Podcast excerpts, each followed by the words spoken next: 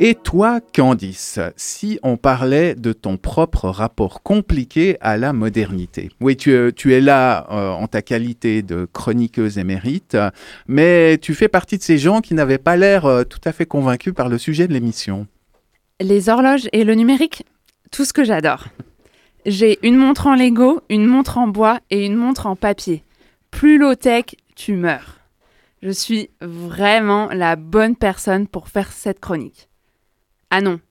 En réalité, je suis là parce qu'il fallait une voix féminine. Première fois de ma vie que je bénéficie de discrimination positive. C'est excellent. Super.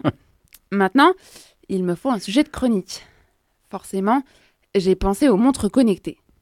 Le problème, José, l'autre chroniqueur émérite, la voix masculine, a déjà traité le sujet dans une émission qui n'avait rien à voir. Mais voilà, j'ai fait mes recherches et j'ai un scoop. Un scoop. Quel scoop? Sur José, sur les montres connectées? On a du mal à suivre là, Candice. Qui a inventé les montres connectées? IBM Microsoft? Apple? Google? Eh bien non, c'est les Totally Spies. Clover, Sam et Alex. Elles se servent d'une montre en forme de cœur pour communiquer avec Jerry et scanner des infos sur les criminels. Et ouais, tout ça vient des super héroïnes badass au code couleur monochrome flashy d'un dessin animé mythique des années 2000. Bon, en réalité, avant elle, il y avait Sophie. Vous connaissez Sophie?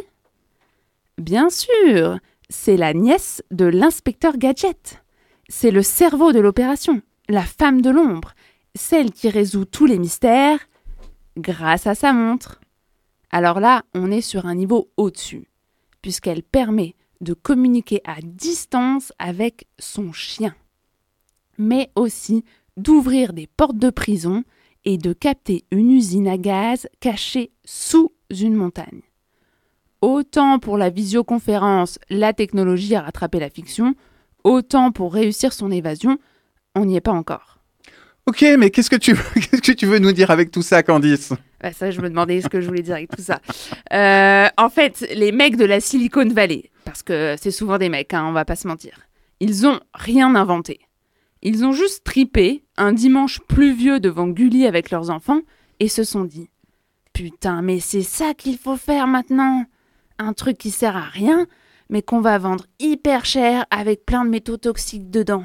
Youpi Et là, tu te dis l'impact de la pop culture sur le capitalisme écocidaire, c'est quand même puissant.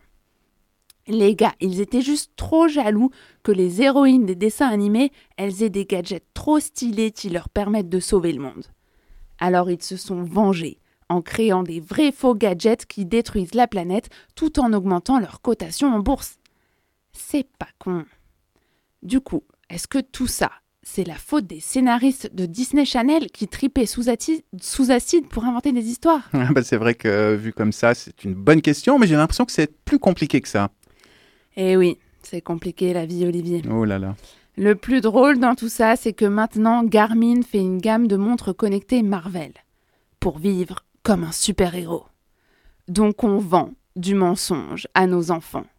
Récupération du concept de base pour toujours plus de profit. En fait, les montres gadgets dans les fictions télé du siècle dernier, c'était pas réservé aux filles. J'ai menti. Même si on aurait pu croire que c'était une nécessité technologique pour compenser leur absence de force physique.